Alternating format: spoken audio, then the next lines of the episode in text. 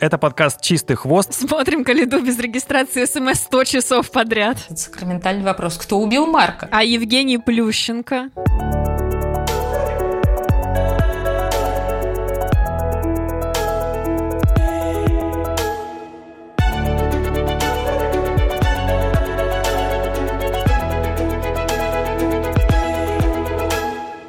Всем привет! Это подкаст «Чистый хвост». Здесь мы говорим о фигурном катании. В студии я, редактор sports.ru Павел Копачев. Со мной приятная компания Полина Крутихина. Привет. Настя Жаворонкова. Привет. Наконец-то мы собрались все вместе. Наконец-то, потому что в прошлый раз Насти не было, и она сейчас нам расскажет, где она была, потому что у нее был такой арабский тур, Саудовская Аравия, Оман и по-моему, Настя мне сказала перед подкастом, что она посетила 6 стран и, кстати говоря, летела какими-то совершенно странными зигзагами, перелетами и, в общем-то, не заболела, несмотря на все эти вот такие, ну, слава богу, что не заболела. Я почему-то говорю, потому что э, Гийом Сизерон и Габриэла Пападакис э, на самом деле э, побоялись лететь на чемпионат Европы из-за того, что могут заболеть. Настя, вот расскажи, как, как пролететь пол арабского мира и остаться здоровой, приятной, такой красивой, жизнерадостной, как ты сейчас? Слушай, ну на самом деле, да, действительно, я была в шести странах, и у меня было 11 перелетов.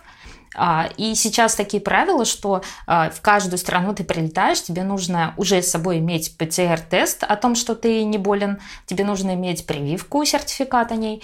И, соответственно, ну, нас достаточно безопасно, на мой взгляд, сейчас вот выстроена вся эта логистика. Поэтому именно перелеты у меня не вызывают такого как бы опасения для спортсменов, например, что это очень риск высокий и так далее. Но вот непосредственно на турнире вот там, да, там действительно можно заразиться, потому что много людей, они все прилетели с разных стран, кто-то не прилетел, у кого-то уже, там, я не знаю, может быть, просрочен сертификат о вакцине и так далее. Смотри, пока мы не нырнули в этот фигурный мир и не стали итожить чемпионат Европы, назови хотя бы топ-3 твоих впечатлений о таких прекрасных странах, как Саудовская Аравия, где, ну, прямо скажем, э, не всегда, вернее, куда не всегда удается попасть? Ну, в Саудовской Аравии, конечно, самое такое зачетное топовое место – это а, регион Алюла.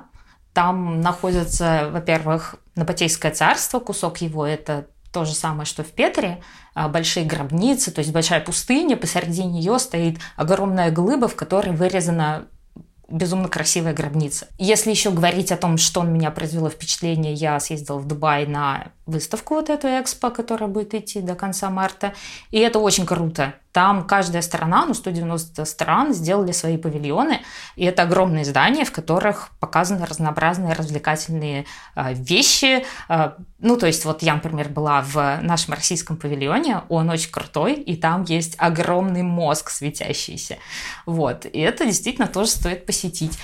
Третье, наверное, я бы назвала это Оман, а, потому что это единственная страна такая арабская, которая не пошла по пути э, строительства безумных небоскребов, и из-за того, что они вот вовремя очухались о том, что не нужно все нефтяные деньги вкладывать в строительство бездушных э, железных зданий, э, железобетонных, у них сохранилось ну, свое лицо вот такое архитектурное в стране. Вот такой подкаст о путешествиях мы сегодня записываем. На самом деле это очень клево и интересно. Я, кстати, тоже был в Дубае на выставке Экспо, и на меня произвело впечатление, по-моему, два павильона. Вот, по-моему, Пакистан и Саудовская Аравия. И когда ты сказала, что ты полетела в Саудовскую Аравию, я прям ну, затаился, думаю, какие же ты впечатления привезешь. Друзья, давайте вот вы сейчас проставите нам лайки и подпишитесь на нас, если вы еще не подписаны.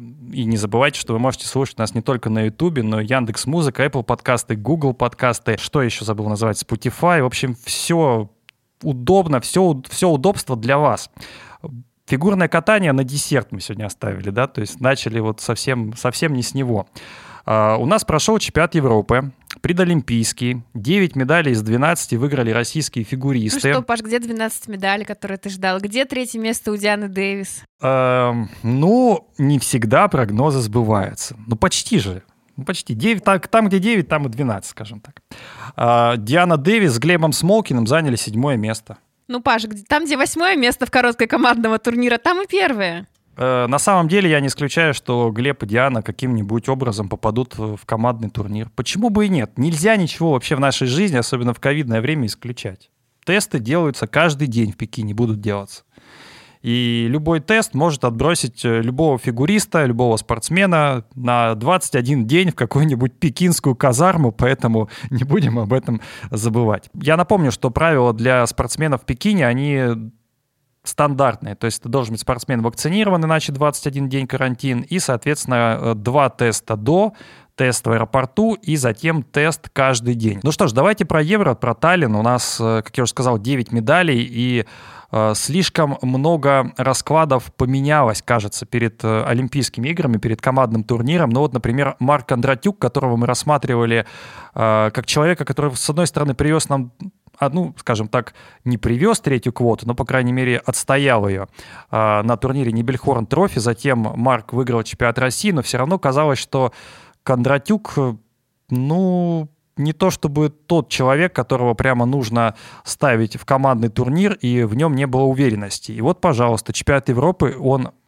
единственный из российских фигуристов отпрыгал и откатал так, что к нему нет вопросов. У него золотая медаль. В то же время Михаил Калида не приехал, потому что у него травма, а Семененко и Мозылев выступили так, что, в общем-то, понятно, что между ними будет сейчас третья путевка разыгрываться, и хоть это и есть какая-то такая интрига, кого брать, но на самом деле она не на многое влияет. Наверное, так. Я, в принципе, согласна примерно с половиной того, что ты сказал. Может быть, даже 75%. Если бы говорила Настя, ты бы была согласна на 100%. На 150, да. Смотри, действительно, вот до последнего еще, мне кажется, когда последнюю какую-то версию мы делали раскладов на командный турнир, хотелось поставить Калиду в команду. Ну, не мне.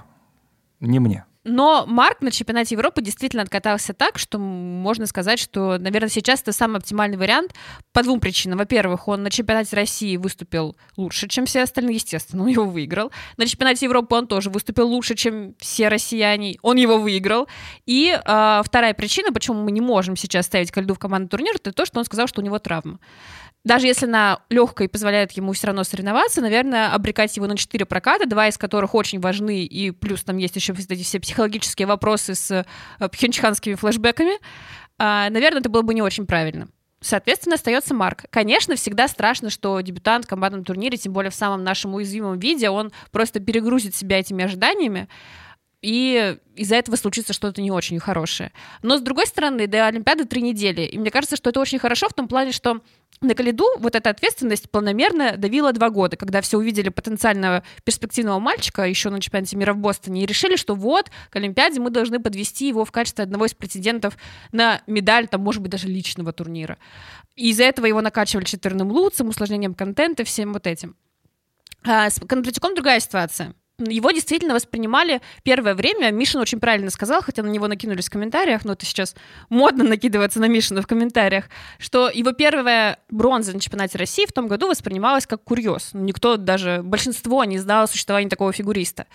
Потом, когда он победил в этом году на чемпионате России, тоже можно было решить, что, ну, наверное, как-то молодец, конечно, безусловно, но кто-то сплоховал, кто-то откатался не в полную силу, может быть, это тоже какая-то случайность. Но сейчас уже очевидно, что это система и что Марк абсолютно достоин того, чтобы в команду попасть. Настя, но я знаю, что ты любишь Кондратюка. Заступи за этого замечательного фигуриста Светланы Соколовской. Кстати говоря, у Соколовской есть Самарин, которого, казалось бы, вот тоже вели к Олимпиаде, и у него гораздо более долгий путь, а вот у Соколовской в итоге на Олимпиаду едет Кондратюк. Ты знаешь, Паш, у нас на самом деле с Полиной перед Кондратюком есть а, в определенной степени долг, потому что когда мы делали прогноз на чемпионат России, мы внезапно э, не, ну, как бы не учли его, вообще забыли про его существование, разбирали, насколько между а, Макаром Игнатовым и Андреем Мазалевым велики шансы на подиум. При этом ни Полина, ни я Марка не назвали. В тех подкастах, когда меня не было, правильно? Да, да, без присмотра остались и вот такую вот ошибочку так. допустили.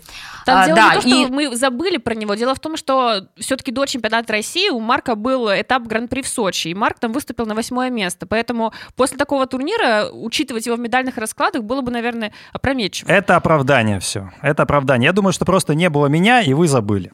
Ладно. Ну, на, на самом деле мы действительно Марка воспринимали как, в общем-то, еще юниора, потому что в этот сезон он выходил как потенциальный юниор. У него даже были этапы гран-при юниорские. Просто они не состоялись, и поэтому он вышел во взрослый уже как полноценный участник и претендент на Олимпиаду. И вот это, конечно, забавный момент, а, в который мы, забавная ловушка, в которую мы с Полиной попали. А Вот. Но сказать здесь о том, что э, Марк действительно, ну, как бы неожиданный такой выскочил и занял первое место на чемпионате России, я не совсем могу так сказать, потому что э, в прошлогоднем турнире Первого канала Марк уже хорошо проявил себя и отлично выступил как именно командный игрок. Поэтому э, Потом он съездил на Нибельхорн и привез нам эту квоту, защитил третью квоту. Поэтому, в общем-то, я вижу в нем действительно такой сильный потенциал и командного игрока, именно потому что мы же говорим об олимпийской сборной, это команда. Полин, а, смотри, получается, в мужском катании это ну, возник самый интересный, даже парадоксальный случай. Мы могли перед сезоном э, видеть кого угодно там в тройке и вообще в командном турнире. Все думали, ну, скорее всего, Калида. Но если не Калида, то Семененко. Но если не Семененко, есть опытные там Алиев, который чемпион Европы, да, Самарин есть. Ну, никто же, по сути, не, не думал, что Кондратюк всех их опередит, и вот за три недели до э, Олимпийских игр будет главным фаворитом и кандидатом именно на выступление в команде. Так это же самое интересное, когда есть интрига. Про Семененко и Мазалева еще хотела сказать, потому что ты их тоже затронул вот в своем длинном вступлении. А, с одной стороны, да, вроде бы сейчас у Федерации все как-то не очевидно, причем вроде бы нет предпосылок для того, чтобы отправлять на Олимпиаду Семененко, потому что он два раза проиграл Мазалеву, он э, не очень хорошо выступил на чемпионате Европы, а, и, и он не претендует, опять же, на то, чтобы брать медали не в лич, и в личном, и в командном турнире. Очевидно, что в команду не поставят ни Андрея, ни Женю, просто потому что они очень нестабильные, а в личном турнире никто из них, даже если супер классно откатает свой контент, на подиум не попадут, потому что там будут люди с совершенно другим уровнем и техники, и качества проката. Там бы в десятку попасть. Да, опять же, выбирать между Семененко и Мазалевым с какого-то с, с позиции перспективности тоже было бы странно, потому что они ровесники, они примерно одинаково опытны, или скорее неопытны. Мы не можем сказать, что вот Семененко это наша новая надежда, поэтому он должен ехать, а Мазалев может посидеть дома еще 4 года следующей Олимпиады. И наоборот, мы тоже не можем сказать. Поэтому здесь скорее, наверное, все-таки федерация должна придерживаться в идеале некого спортивного принципа. Если Мазалев два раза был выше, чем Семененко, пусть и не на какие-то гигантские баллы, на 4 4-5, то ехать должен он. Хотя мне очень обидно за Женю в том плане, что именно он привез эту третью квоту, он, по крайней мере, очень плотно поучаствовал в том, чтобы ее привести. Это было не так давно, всего лишь в марте. А, и если бы Семененко этого не сделал, то просто сейчас бы мы эту третью путевку, в принципе, не делили. Если коротко, кого бы взяла ты? Из э, Семененко и Мазалева? Конечно. Взяла бы Мазалева, но на сердце было бы тяжело из-за Жени. Настя, вот так скажу. твой выбор. Мазалев или Семененко? У меня вообще все сложно, оба питерские. Здесь э, в пору монетку кидать, потому что действительно, если по спортивному принципу, Мазалев сейчас э, лидирует по всем таким показателям. А если же выбирать именно сердцем, я за Воланда. Я за спортивный принцип. Если обыграл, да еще и два раза, пусть едет. То есть у нас сейчас единодушие. У нас единодушие.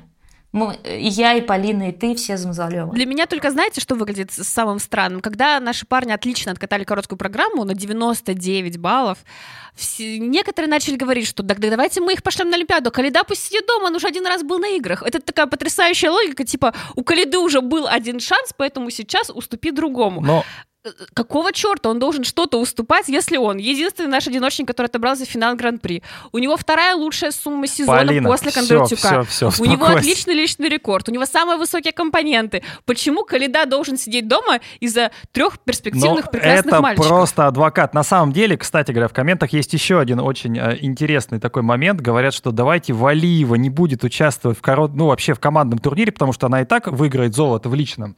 А других девчонок мы медалям в командном турнире. Вот если руководствоваться такой логикой, то, конечно, Калида должен сидеть дома. Вот так. Кстати, я хотела еще одно «почему» добавить к Полининам «почему». Тут прошла странная новость от э, Матч ТВ о том, что э, против Калиды проголос... Э, на командном турнире проголосовал тренерский совет. И я тут же подумала, а почему не прошли такие же новости, против кого еще проголосовали? То есть здесь явно тренерский совет голосовал, например, за Марка Кондратюка. Но вместо этого новость выглядит против Калиды? Ну, наверное, это потому, что главный вопрос, э, кого ставить в мужском одиночном катании. Более-менее понятно, кого ставить ну, везде. То есть, кого бы ни поставь, есть какая-то уверенность, что Синицына и Коцалапов чемпионы мира, там Мишна и Галямов чемпионы мира, там с Валиевой тоже все понятно, там можно, в принципе, Щербакову поставить. А у мужчины вот кого ни поставь, и будет рандом. Даже, тво... даже вашего Калиду. Да, Паш, у мужчин есть еще одна проблема. Там очень близко проходит командный турнир к личному зачету. И поэтому, если мы выбираем одного э, спортсмена, то ему придется собраться и откататься 4 программы. Это большая нагрузка. То есть вот если мы такой логикой идем, мы ставим, например, Марка и узнаем да, ответ на этот сакраментальный вопрос. Кто убил Марка?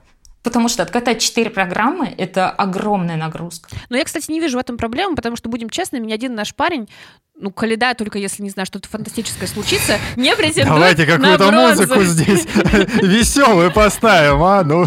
Не претендует на бронзу не личного претендует. турнира. Полин, я тебя хочу разочаровать, он не претендует. Хорошо, никто, ни один наш парень не претендует на да. бронзу личного турнира. Да. Поэтому командное золото, которое с огромной степенью гарантировано в случае форс-мажора серебро, это, мне кажется, куда более удачный вариант, чем э, так вот. Десятое место личного турнира. Поэтому Марка и Каледа, неважно, кого поставить в командный турнир, должны счесть за счастье то, что это, их туда поставили. Это важно, потому что ты говоришь про форс-мажор, который вот э, может случиться, и все мы сразу вспоминаем форс-мажор Пхенчхана и допускаем, что такой же форс-мажор может случиться в Пекине. Причем я не говорю, что форс-мажор опять устроит Каледа. Его с таким же успехом может устроить и Кондратюк.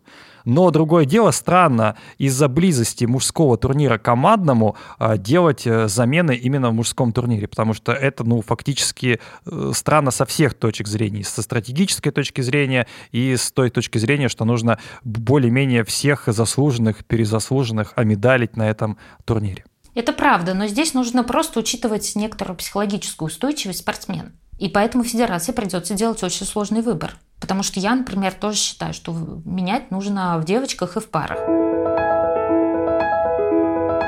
Давайте мы еще немножко про командный турнир э, попозже поговорим. Мы почти в каждом последнем подкасте называем свои варианты, естественно, потому что все быстро меняется. Кто-то снимается, кто-то получает травмы, кто-то откатался так, что хочется его сразу же в командный турнир поставить, как Кондратюка.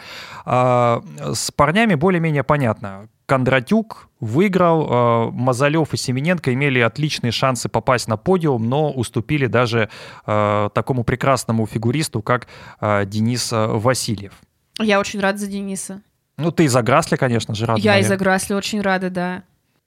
Ну, потому что мне вообще очень понравился пьедестал пьедестал был отличный. И действительно, когда ты смотришь на табличку Евро-2020, табличку Евро-2022, ты видишь, насколько там большая разница у самого Грасля и Васильевса, которые прибавили по 30-40 баллов к предыдущей сумме, которая была два года назад. В целом, если мы смотрим на топ-5, там совершенно новые баллы.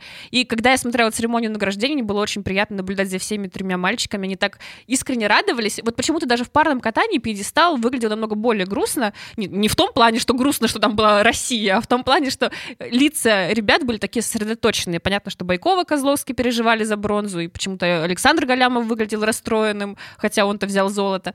В общем, у мальчиков как раз была такая же позитивная атмосфера, как у девочек на церемонии награждения. Ты сказала, что прибавили 40-50 баллов, то есть 30, это даже 30-40, то есть это даже больше, чем Диана Дэвис с Глебом Смолкиным, что ли? Да. Катастрофа. Мне казалось, Диана и Дэвис только может так набирать. Я бы вообще здесь отметила такую хорошую тенденцию. То есть после того, как завершил Хавьер Фернандес и в 2020 как раз году в Граце провалился э, Кевин Эймо, я вообще с очень большой радостью заметила, как сильно прибавил европейская одиночка, потому что тот же самый Денис Васильев, он э, справился со своим четверным. И э, это действительно такой важный момент, потому что когда э, прогрессирует человек в катании, в навыках скольжения, то это часто не замечают. Но когда у него появляется новый прыжковый элемент, то есть Денис уже исполнял этот четверной на Нибельхорне в ковидный сезон, а, но вот сейчас он сделал его второй раз, и это уже не выглядит как некоторая случайность. И когда вот есть такие фигуристы, как Джейсон Браун, Денис Васильев, у которых э, не хватает э, квадов для того, чтобы их действительно заметила оценила публика. А ведь это, ну, действительно такие спортсмены, у которых классное скольжение, им прям не хватает вот этих квадов для того, чтобы войти прям вообще вот в топ-топ. Кому-то не хватает квадов, кому-то не хватает стабильности, кому-то еще чего-то не хватает. Давайте к парам перейдем. А, у нас там полный пьедестал. Полина этому не очень рада. Да почему не? Я ну, тебе не про да, это скорее говорю. всего, я... ты просто иноагент, Полина, да? Конечно, я вообще хотела на самом деле, чтобы пьедестал бы, знаешь, австрийцы. А... Ну так не может быть. Американцы, да, американцы. Нет, хорватов Вдруг- нельзя. Хорватов же тренирует Федор Климов, а он все-таки россиянин. Давай американцев завезем Нет, на евро. На Чё? самом деле за пьедестал, конечно, радостно, хотя у меня осталось ощущение, что Байкова и Козловский слишком сильно отстали от Тарасова и Морозова, Вот чем на самом деле вот должны давай- бы отстать. Давай об этом поговорим. А мне еще показалось, что Тарасов и Морозов слишком как-то близко к Мишина и Галямову, хотя и упали, и, в принципе, не сказать, что катались э, как-то грандиозно. Нет ли ощущения, что и как-то к Тарасову и Морозову относятся судьи, ну, полояльнее, что ли? Тот самый правильный тренер, э, опыт, э, не знаю, последняя Олимпиада. Может быть, это какой-то момент э, для того, чтобы пару лучше оценили перед командным турниром олимпийским. Я бы не сказала, что здесь какое-то определяющее влияние оказывает именно то, что ты называешь правильным тренером, потому что на самом деле Тарасу и Морозова поддерживали, в принципе, весь цикл, независимо от того, у кого они катались. Поддерживали именно оценками, хотя на самом деле их нужно было поддержать изначально достаточным количеством нормального льда, чтобы не приходилось постоянно менять катки. Постоянным тренером, который бы не говорил, что я сегодня тренер, а сегодня я помощник тренера, а завтра я в жюри ледникового периода. Кстати говоря, этот тренер, который помощник тренера и тот самый жюри ледникового периода, сказал, что я заслужил то, чтобы моя пара попала в командный турнир, и моя пара заслужила. Да, мне тоже это понравилось. Супер фраза. Максим, ты великолепен. Умеешь говорить точно не хуже, чем тренировать. Так вот, э, и мне кажется, что здесь э, скорее интересно то, как российская судья расставила пары в короткой программе. Тарасова Морозов у нее прибавили относительно средней оценки других судей, в итоге даже вышли на первое место. При этом Байкову, Козловского и Мишину Галямова она поставила предпоследние баллы среди всей бригады. Это довольно типично, потому что, ну, если обычно судья поддерживает каких-то своих спортсменов, то он поддерживает всех, либо, по крайней мере, первый номер. У нас первым номером все-таки шли Мишин и Галямов. А так получается, что она по отношению к одним играет в принципиальности, по других поддерживает, пусть и, кстати, в пределах допустимого, то есть она не давала Тарасову и Морозову плюс 10 баллов относительно средней оценки, но все-таки поддержала. В произвольной все поменялось из-за очень забавного эпизода, когда Ольга Кожемякина поставила минус 5 Тарасову и Морозову за подкрутку. И понятно, что это почти не сказалось на итоговом протоколе, потому что эта оценка, естественно, была отброшена, и просто в протокол попало лишнее плюс 4 от другого судьи, потому что Тарасову и Морозову никто не ставил меньше 4-5 за их подкрутку. Это же Действительно, была ошибка это ввода справедливо. Ну, конечно, у нас ошибки ввода — это мем нынешнего сезона. А, но если мы пересчитаем протокол конкретной Кожемякиной, то, естественно, Тараса Морозов получили бы у нее намного больше баллов, на 6. Именно из-за того, что подкрутка на плюс 5 столько весит по отношению к подкрутке на минус 5. Настя, что ты скажешь? Тебе понравилось судейство в отношении наших А, пар? Ты знаешь, на самом деле вообще само судейство по всему турниру было достаточно, м, ну, я бы назвала это лояльным. Потому что, ну, в первую очередь, конечно же, про- простили Тарасу Морозову их касание льда на выбросе, а, простили им и э, испорченный прыжок в произвольной программе. Более того, если брать другие виды, то там тоже были допущения, которые, ну, на мой взгляд, не очень приемлемы. То есть, например, э, и танцорам э, Никите Кцалапову простили его вывал из твизлов и оценили их на четвертый уровень. И э, в паттерн и в паттерне ритм танца а, Букиным зачли первый кей-поинт, хотя там они явно сделали перетяжку, потом к ней прицепили а, к ней прицепили тройку, хотя так не должно быть. Нужно было сначала доделать перетяжку, а потом уже выходить в тройку. И вот эти вот все мелочи, когда здесь простили, тут простили, не поставили а, четверть недокрут у Щербаковой на четверном прыжке. Вот все эти вот вещи, они накапливаются, накапливаются, накапливаются. И я понимаю, если бы у нас еще не было Ютуба, который все помнит и может замедлять видео до скорости 0.25, тогда бы это было нормально, наверное. Вот, потому что, ну, Сейчас же все эти вот мелочи, они э, запоминаются и публикой, и спортсменами, и тренерами.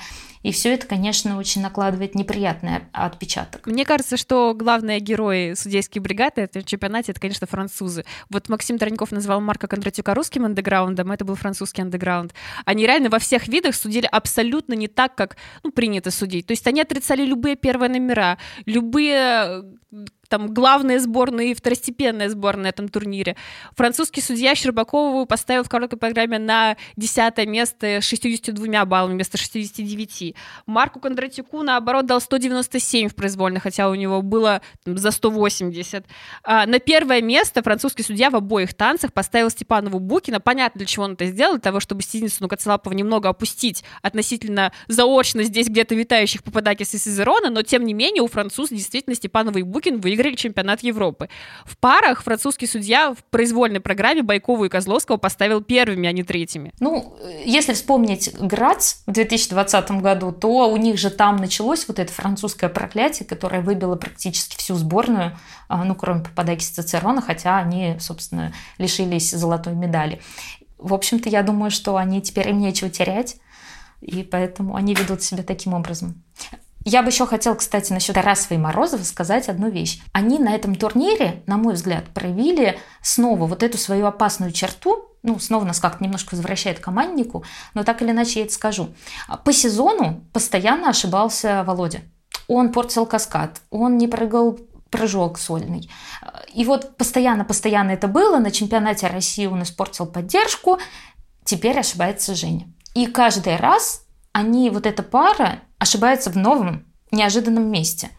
И настолько непредсказуемо себя ведет по сезону, даже несмотря на баллы, которые они получили, а для меня, ну, я, в общем, не соглашаюсь э, с мнением Максима Таранькова, который считает, что они заслужили командный турнир именно потому, что они нестабильны и ошибаются каждый раз в новом месте. Как они поведут себя на командном турнире, я даже загадывать боюсь. Ну, здесь все просто. Здесь э, можно вообще не менять никого в, в командном турнире и довериться Мишина и Галямову. Я это уже говорил. Э, слишком большой люфт по времени между командным турниром и парами, которые будут разыгрывать медали под самый занавес игр. Поэтому даже если Мишина и Галямов, отличающиеся стабильностью, э, вдруг откатают две программы, у них будет достаточно времени для того, чтобы восстановиться и уже подготовиться к личному турниру. На самом деле вот этот вопрос очень важный. А, Полин, а как тебе кажется, вот окей, Мишина и Галямов, наверное, тут без вариантов командный турнир.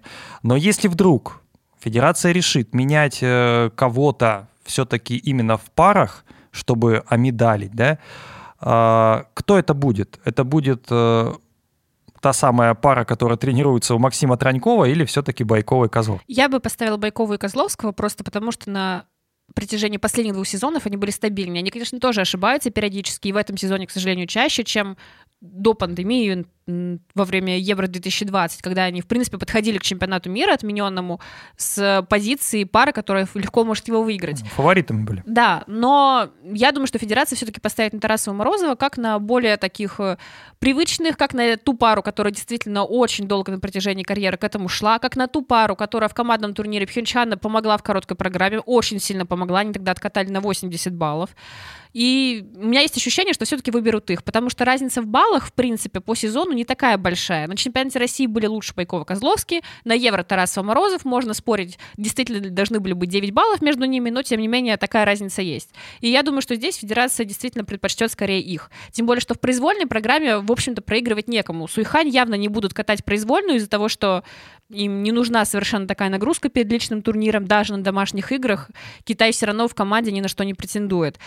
Японцы, ну, конечно, Байкова Козловским один раз в сезоне проигрывали, Тарасов Морозов нет. Они даже, не помню, пер... нет, пересекались с ними один раз, но выиграли у них.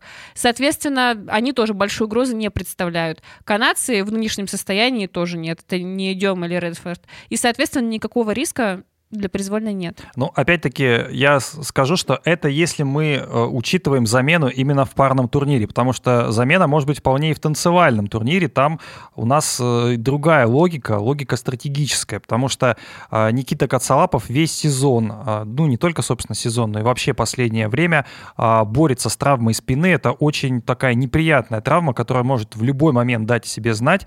И если она вдруг даст о себе знать на Олимпиаде, то восстановиться вот буквально по щелчку там за несколько дней не получится. Поэтому если с этой точки зрения подходить, чтобы дать Кацалапову какой-то отдых, а мы понимаем, что Кацалапов с Синицыной, как действующие чемпионы мира и Европы, будут бороться за личные медали э, именно олимпийские, то здесь, наверное, есть возможность поменять и в танцах. Вот как раз про танцы хотелось бы подробнее поговорить, потому что вот ты, Полина, уже сказала, э, французская судья поставила Степанову и Букина на э, первое место, но и разница вообще, в принципе, в ритм танцы между нашими парами э, всего лишь один балл. То есть той разницы, которая была даже в прошлом году, она, она уже нивелировалась.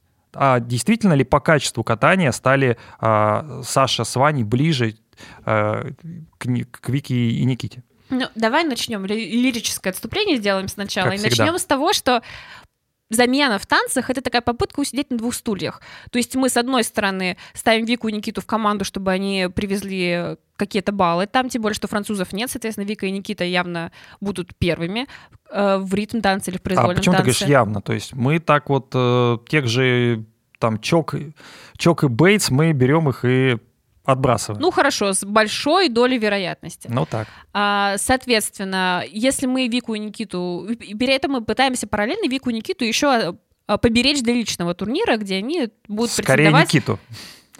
На золото. Ну, у Вики, на самом деле, прошлый сезон плохо складывался, тогда Тоже проблемы были, травмы, у нее, да. да, она снималась, в том числе и посреди произвольного танца, потому что у нее были проблемы с ногами. Так что здесь я бы сказала, что у обоих здоровье, к сожалению, да. не очень хорошее. Но я думаю, что здесь как раз надо выбирать. Если мы все-таки делаем замену в танцах, то Степанова Букин в произвольном могут проиграть и американцам, и канадцам. И если итальянцы отбираются в произвольный, при определенном стечении обстоятельств и, и им тоже. Хотя они обыграли итальянцев на Евро. Да, на Евро обыграли но по сезону в целом шли примерно в равных баллах. Поэтому такая замена — это довольно неоправданный риск и потеря сразу там двух-трех мест. Я бы сказала, что все-таки Вика и Никита не настолько явные претенденты на личное золото, и здесь им скорее все-таки нужно откатать оба танца в командном турнире и рассчитывать на то, что раз Никита Кацелапов сказал, что у него со спиной все в порядке, и надеяться больше вопросов про нее в принципе не слышать, рассчитывать, что они на этом энтузиазме от командника в личном турнире тоже справятся. Я бы здесь сказала такую вещь. Во-первых, то, что Вика с Никитой хорошо откатали свои э, обе программы, а у них мало было успешных попыток в этом сезоне справиться именно с двумя прокатами, я восприняла как хороший знак. А, то есть кроме постов в Инстаграме, которые размещает Никита, для меня вот именно чистый прокат, ну, относительно чистый, чистый прокат произвольного танца, а, ну, произвел большее впечатление, и этому я верю больше относительно состояния его спины. Это первое. Второе, а, я бы тоже ставила их в команду на два танца, просто банально потому, что а, произвольный танец надо откатывать.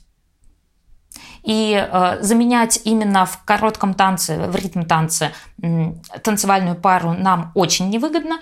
Соответственно, а произвольный танец нужно откатывать. Он слишком мало был показан судьям, и это минус в определенной степени. И самим спортсменам нужно будет его накатывать, это тоже. Давайте рассуждать. Вот э, все-таки ритм танец. Здесь э, если мы ставим Степанову и Букина, которые, кстати говоря, у них заметно балл это в ритм танцы на евро поднялись. Нет ли здесь ощущения, что федерация прощупывает такую э, почву, чтобы ну, и баллы поднялись, было ощущение, что они примерно на одном уровне, то есть э, судили Степанову и Букина на Олимпиаде так же, как Вику и, Сни- и Никиту. Я не уверена, что э, Степанову и Букина будут оценивать, хотя я безумно болею за эту пару, я не думаю, что их будут также оценивать на Олимпийских играх.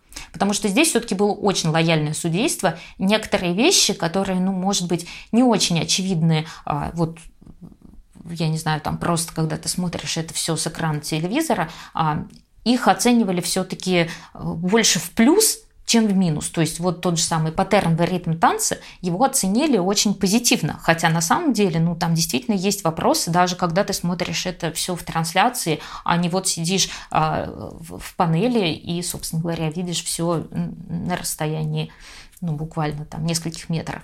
Мне кажется, что в оценках Степанова и Степанова и Букина сложились несколько факторов. Во-первых, они все-таки привлекли Николая Морозова, и на произвольном танце это явно отразилось именно в плане того, как они его презентовали.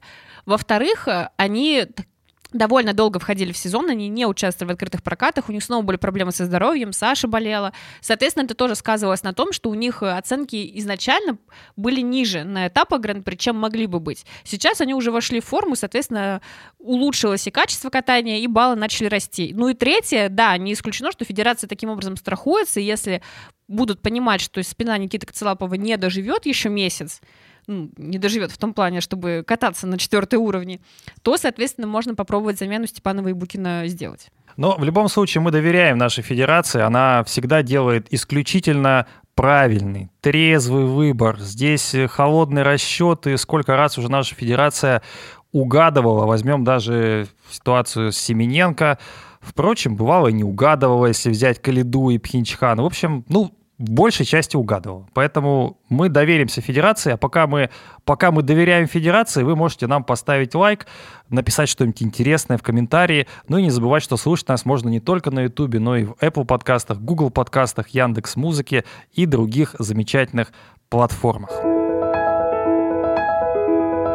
Едем дальше и сразу подъезжаем к девчонкам, к турниру, который мы тоже взяли весь пьедестал. Вопрос был, собственно, как этот пьедестал будет выглядеть. И после короткого, после короткой программы показалось, что не все так просто. По крайней мере, э, Луна Хендрикс внедрилась в этот подиум, заняла второе место и э, показала, что, в общем-то, есть над чем работать. И особенно, наверное, Ани Щербаковой, потому что Щербакова откатала короткую неудачно, и сразу возникли вопросы, а нужно ли ставить Щербакову на командный турнир, у Щербаковой продолжаются проблемы, вспоминая чемпионат России, где она, в общем-то, с большим трудом заняла третье место, скорее благодаря лояльному судейству. Но Щербакова откатала очень очень здорово с э, флипом четверным, хотя вот э, были, наверное, вопросы к чистоте этого флипа в плане докрутки. Э, но все же, наверное, вариант с Щербаковой сейчас как-то в командный турнир стал более верным, более очевидным. Ну, давай так, и Трусова, и Щербакова в произвольной программе, я думаю, что они будут катать именно произвольную, просто потому что короткая программа для командного турнира намного важнее. Камила Валиева в короткой ни разу а не давай ошибалась. объясним, почему важнее, потому что я думаю, не все понимают. Потому что Про формат турнира. в командном турнире считаются не баллы, а именно занятые места. В короткой программе в два раза больше участников. И, соответственно, в два раза больше шансов куда-то улететь. А в произвольной программе участников остается пять. А еще в короткой программе будут участницы с тройным акселем, и поэтому там ничего проигрывать не стоит. Да, и это тоже важно. Мы уже видим, что в короткой программе и у Трусовой, и Щербаковой по сезону есть проблемы. У Саши с тем, что она все время пытается вставить тройной аксель и падает с него, а у Щербаковой с Луцридбергером, потому что это же не первый срыв каскада в короткой программе в этом сезоне. Первый настолько крупный, но и до этого у нее были случаи, когда она делала двойной тулуп вместо тройного Ридбергера, или когда ей ставили недокрут на тройном Ридбергере. Поэтому Щербакова здесь здесь, э, как и Трусова, не самый лучший вариант с точки зрения как раз набора баллов. А вот в произвольной программе и Саша, и Аня совершенно спокойно, даже с какими-то ошибками, могут обыграть любых участниц. Именно вот в том числе за счет четверных прыжков и куда более превосходящих всех остальных девочек сложность как выбрать между Сашей и Аней, это хороший вопрос. Мне кажется, что Федерация предпочтет Щербакову просто потому, что она чемпионка мира. Она Хотя очень ты хорошо... вчера написала текст, и там же ты выбирала Трусову. Ну, потому что я не Федерация. Ну, хорошо, а ты бы кого поставила? Я бы поставила Сашу просто потому, что мне кажется, что у нее на данный момент лучшая физическая форма. Аня скорее собирается на свои прокаты вопреки всему. То есть видно, что у нее тренировки идут не лучшим образом, что она действительно не в тех кондициях, в каких она была два года назад. Это понятно. То есть опять все через преодоление. Между 17 и 15 годами, да, очень большая разница. И, соответственно, у Саши вот на запас физической прочности выше. Если мы будем сравнивать сумму произвольных Саши на последних двух стартах, чемпионате России и чемпионате Европы, она на 7 баллов у нее больше, чем у Щербаковой. Поэтому я бы выбирала Трусову с этой позиции. Но почему Федерация выбирает Щербакову, начала говорить? Потому что она чемпионка мира, потому что она хорошо умеет собираться, она командный игрок, а Трусова игрок-индивидуалист, который не важны медали, она сама об этом говорит, и очень зря как раз с точки зрения позиционирования себя для командного турнира. Ей важны квады. Поэтому здесь федерация, скорее всего, выберет более надежный вариант. Вот по поводу Трусова я прям хочу это вставить. Э, мне тоже показалась странной эта ее реплика сегодняшняя, э, по крайней мере, ну, сегодняшнем, я думаю, пишемся в воскресенье. Почему странно? Ну, когда она говорит, что ей не важны места, что она борется сама с собой, ну, э, во-первых, я слабо верю, что фигуристу не важны места, иначе можно кататься на катке в Новогиреево и там прыгать себе любые аксели, там, включая даже чет... Нет, любые аксели, любые прыжки. Можно четверной аксель как бы э, научиться. Вопрос в том тогда, зачем ты выходишь на соревнования? На соревнования люди выходят занимать места. Если здесь э, ты соревнуешь сам с собой, ты можешь соревноваться и на тренировках сам с собой. То есть это очень странная логика, э, которая, наверное, вообще трусовой отчасти мешает. С другой стороны, я понимаю ее э, вот эту вот настырность, да, нужно все прыгнуть, я должна собрать эти пять четверных прыжков, и действительно, если она хотя бы четыре соберет четверных прыжка, наверное, она даже сможет хоть каким-то образом, там, гипотеза, да, конкурировать с Валиевой, которая, кстати говоря, а, ошибалась в Сталине. Трусова не сможет конкурировать с Валиевой, если соберет 4 четверных прыжка. Это, в принципе, довольно легко посчитать. Но... Подожди, но если Валиева будет э, катать нечисто? Но это был первый нечистый прокат Валиевой ну, в этом так, сезоне. Где первый, там и второй? Но я сначала хотела сказать про другую нашумевшую реплику, которая случилась после произвольной на Евро. Это, конечно, реплика Рената Лайшева, который сказал, что... Его спросили, засудили ли Трусову? И он ответил, она упала два раза в прошлые времена такое не прощалось. Ты падаешь, и ты откатываешься сразу. И это такая странная реплика. Мне вообще показалось, что Лайшев забыл, что Трусова на самом деле вернулась уже от Плющенко в Тутберидзе, а, и он думает, что все еще нужно продолжать ее топить как конкурентку. И на самом деле в истории столько примеров, когда люди с двумя падениями выигрывали даже Олимпийские игры, это Юдзуру Ханю в Сочи, выигрывали просто труп, крупные турниры. В конце концов, Саша Трусова выиграла на Ростелекоме у, у Медведевой, когда Женя откаталась чисто, а Саша Трусова упала в произвольный, но с четверных прыжков, но... потому что фигурное катание давно не в системе 6.0. Здесь важен Здесь... именно контент. Здесь... Тут можно и Мишу Калиду вспомнить его бронзой чемпионата мира. Но я здесь вообще хочу другую вещь сказать а, это защитить саму логику Саши Трусовой. Вот, э, Паша, помнишь ли ты, кто был чемпионкой Европы, условно, там, в 2006 году? Или в 2009? Или кто был чемпионкой Европы в 1989? А вот э, кто первый прыгнул условно знаешь, там? Знаешь, что я помню? Знаешь, знаешь, что я помню, Настя? Что у Саши Трусовой нет ни одной взрослой золотой медали. Вот это, это я помню. Это действительно правда. Я пытаюсь просто сообразить, как работает логика Саши. Но относительно того, кто прыгнул какой первый четверной прыжок, кто попал в книгу рекордов Гиннесса, вот такие вещи, они для Саши, видимо, важнее. И не исключено, что... Э, я просто думаю, что сейчас это будет не очень корректное высказывание, но так или иначе, условную Соню Сумадорову, которая имеет э, золото, золото чемпионата Европы, будут с меньшим удовольствием звать на шоу те же самые японцы, чем Сашу Трусову. И ну, для это... Это, эта логика действительно рабочая, на мой взгляд. Эта логика рабочая, если мы рассуждаем с позиции шоу или с позиции там, самосовершенствования. Если мы рассуждаем с позиции титулов, с позиции медали, на этом, в общем-то, спорт и зиждется, то здесь у Саши Трусова есть проблемы, потому что э, тот план, тот контент-план, который она регулярно выставляет и срывает его, он не дает ей подняться даже выше, собственно, третьего места. Хотя вот на чемпионате России она обыграла Щербакову и стала второй. Но это был единственный раз. По поводу Лайшева. Ну, я вообще не понимаю, зачем звонить Ренату Алексеевичу. Я прекрасно отношусь к нему. Он э, большой-большой управленец. Сейчас уже э, скорее немножко в отставке, потому что у него такая почетная генеральская должность самбо-70, а, он не занимается какими-то оперативными вопросами. Вот. Что касается его вообще, в принципе, спортивного участия, ну, Лайшев самбист, и Хрустальный был подчинен самбо-70 э, относительно недавно, и с фигурным катанием Ренат Алексеевич, в общем-то, скорее на «вы», чем на «ты», поэтому тут вопрос к звонящим. Друзья, зачем звонить Ренату Лайшеву только для того, чтобы вот такую эпатажную э, мысль каким-то образом э, узнать, ну, скорее Лайшев интересен как человек, который, в принципе, в 90-е годы смог э, такой, такую школу каким-то образом сохранить.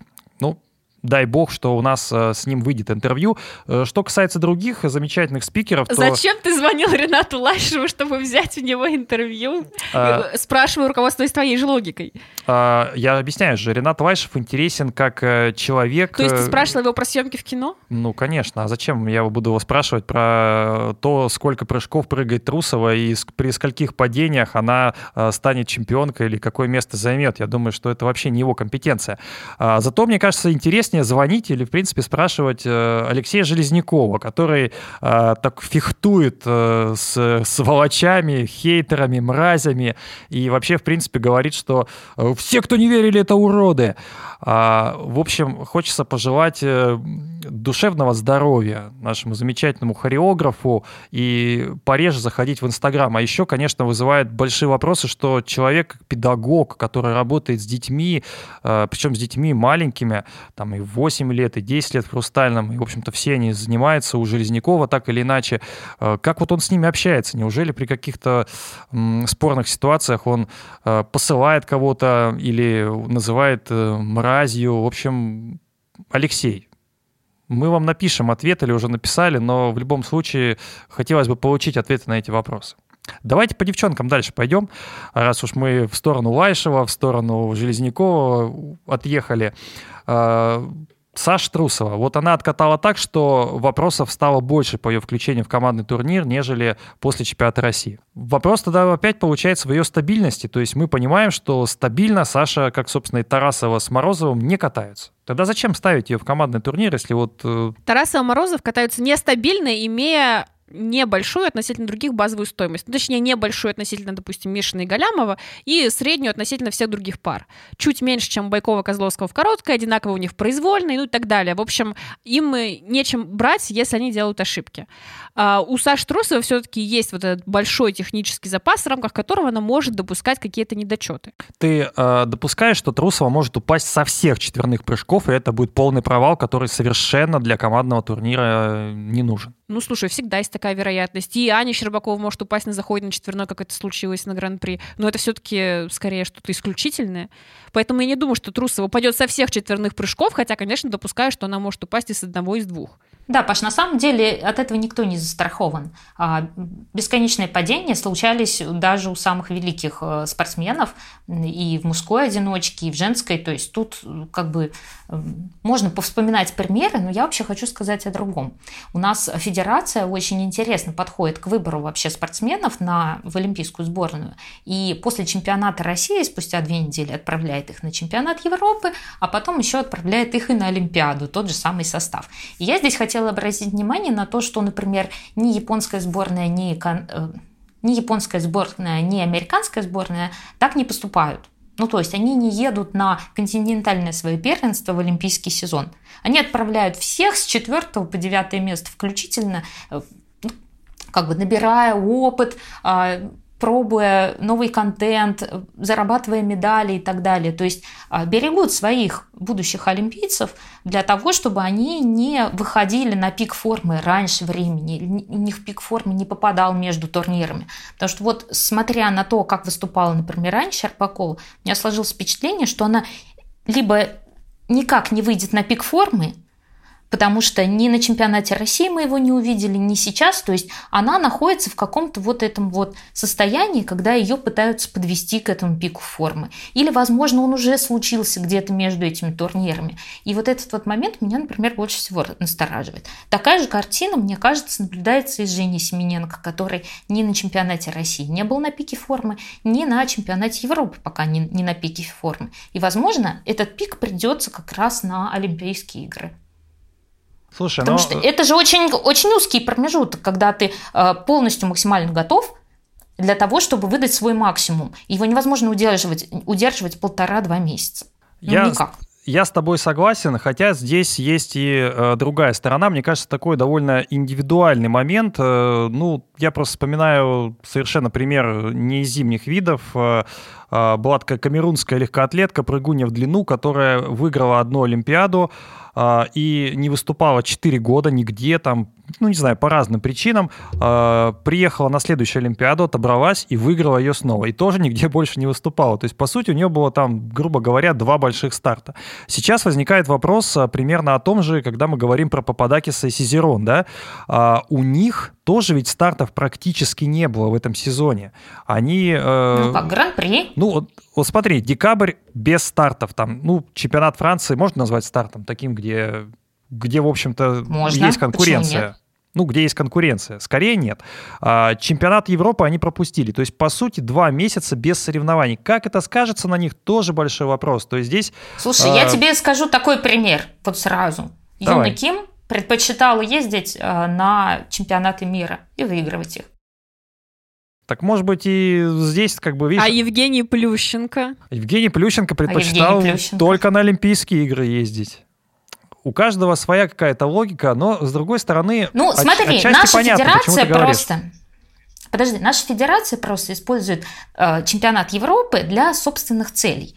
То есть, например, у тех же наших парней, у э, Жени Семененко, у Марка Кондратюка очень сильно выросли компоненты вот за участие в этом старте. То есть они э, превосходят компоненты Дениса Васильевса, в том числе и в таких показателях, как skating skills и transitions. То есть мастерство катания у Дениса Васильева сильно выше. Но нашим, наши ребята стали, с ним сравнялись и даже обогнали его. А, вот такой подход – он так или иначе ну, выгоден для нашей федерации.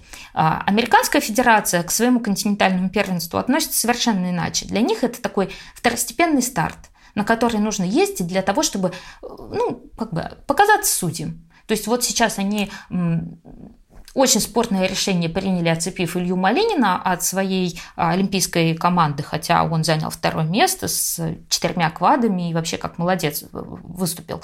Но так или иначе, вот а, такой бы спортсмен, в, этот раз они не посылают его на четыре континента, готовят его к миру, но так или иначе, вот это вот потенциальный для них игрок, который бы поехал на континентальное первенство.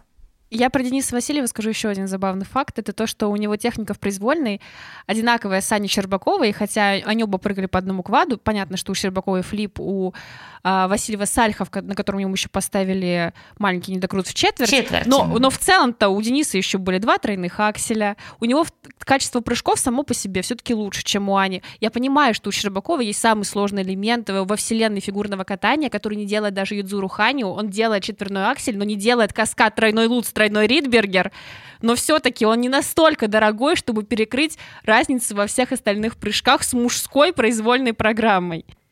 А мне, кстати говоря, вот э, Настя про Илью Малинина сказала, я, честно говоря, чуть ли не впервые столкнулся с тем, что американцы, они были для меня всегда примером именно руководства спортивного принципа. То есть они, ну, это скорее не про фигурное это катание. Не совсем. Ты сильно ошибаешься. Не про фигурное катание, да. я еще раз говорю. Вот в других видах спорта вот именно американцы всегда были примером того, что они исключительно по спортивному принципу отбирали. Что плавание, что легкая атлетика. А здесь вот такой странный выбор, то есть э, немножко напомнили мне э, Федерацию фигурного катания на коньках э, России. А тебе не напомнило это ну, отбор нас... на Олимпийские игры от США прош прошлое Пхенчхане, когда Рос Майнер занял второе место. Это вообще был просто лучший прокат в его карьере. А, и его отцепили в пользу Адама Рипана, который был четвертым. Кстати, я могу Рафаэля назвать Рутиняна. еще один пример. А Рутинян, да, я знаю Шли Вагнер. А Рутинян, он как раз консультирует сейчас Малинина и очень возмущается, что Илью отцепили умалчивая о том, что Адам, в принципе, поехал на Олимпиаду в Пенчхане по такому же принципу.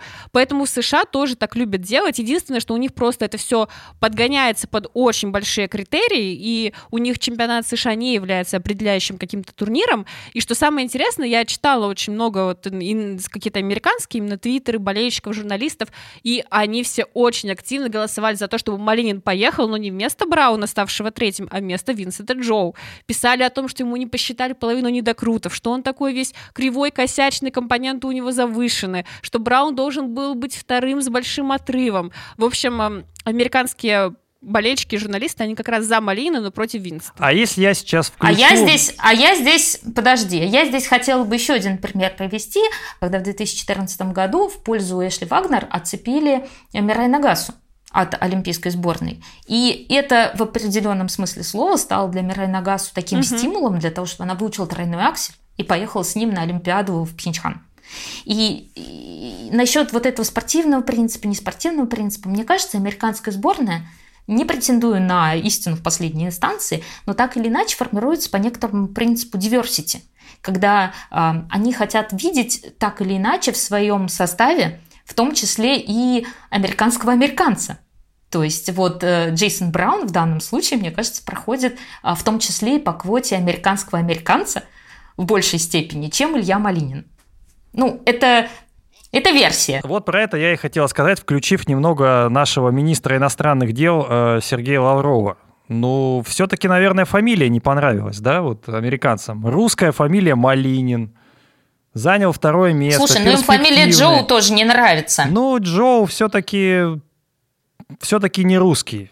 При всем своем ну что ж, без Малинина сборная Соединенных Штатов Америки поедет на Олимпийские игры. А Камилу Валиеву, кстати, ты не хочешь обсудить? Ты как-то отошел от этой темы. Я понимаю, да что обсуждать Камилу Валиеву сбили. трудно в том плане, что она всегда побеждает, и ты просто уже не знаешь, что еще добавить к этому ну, подожди, я же сказал, восхищенных что, эпитетов. Я же сказал, что она несколько раз э, ошиблась. Давай разберем ее ошибки. Хотя бы с этого. Ну, у нее была одна крупная ошибка, это то, что она упала с тройного акселя. У нее была одна средней тяжести ошибка, она осталась без каскада с четверным тулупом, потому что у нее должен быть олерный каскад, но в итоге ей не засчитали этот олер, посчитали, что это все-таки пойдет уже как секвенция, а поскольку в секвенции нельзя ставить вторым прыжком тройной сальхов, а у Камилы как раз стоит вторым прыжком в олерном каскаде он, он обнулился.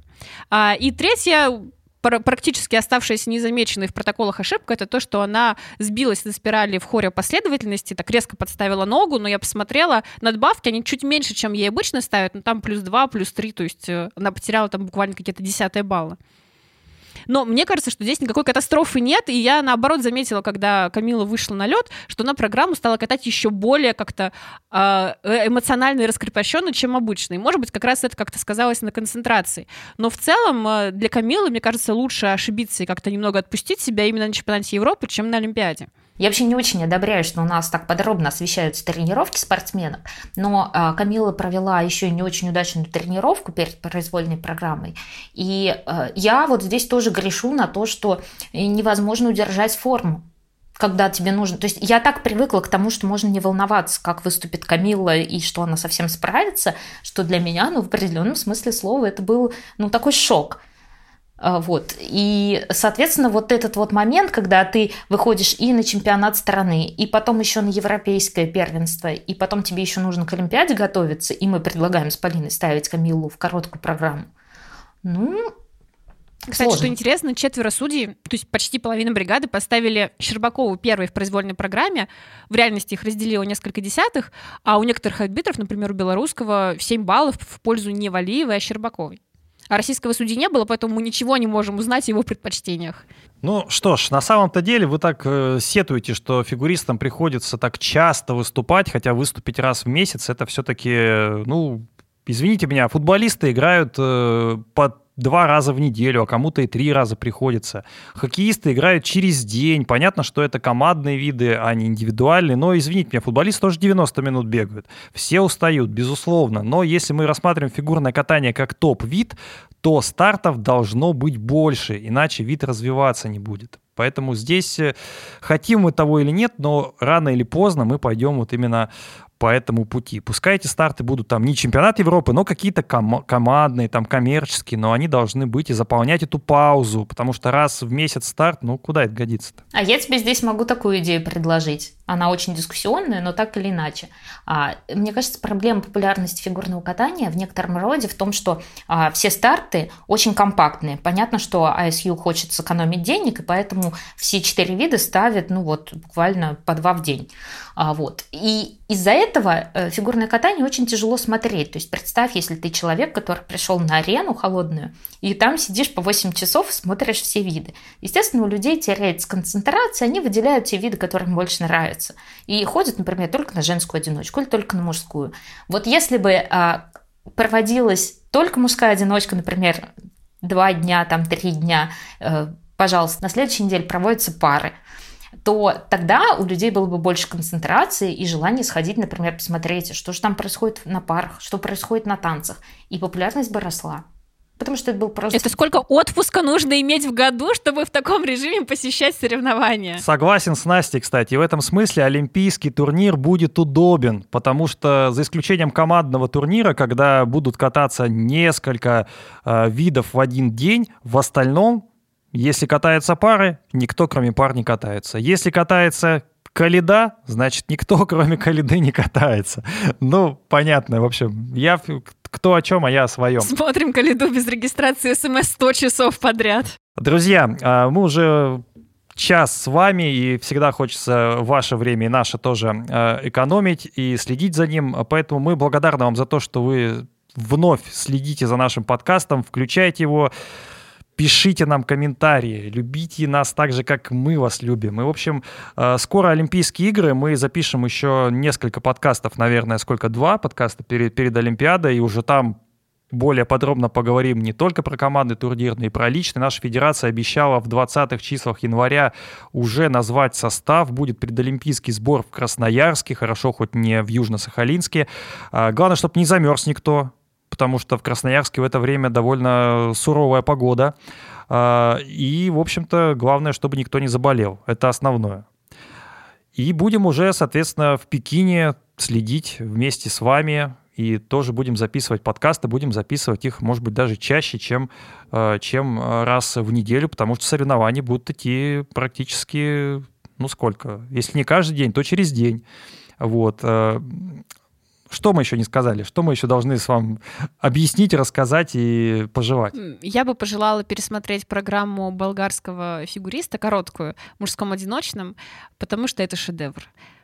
Ты даже хоть фамилию-то помнишь его? Его зовут э, Ларри Луповер. Луповер.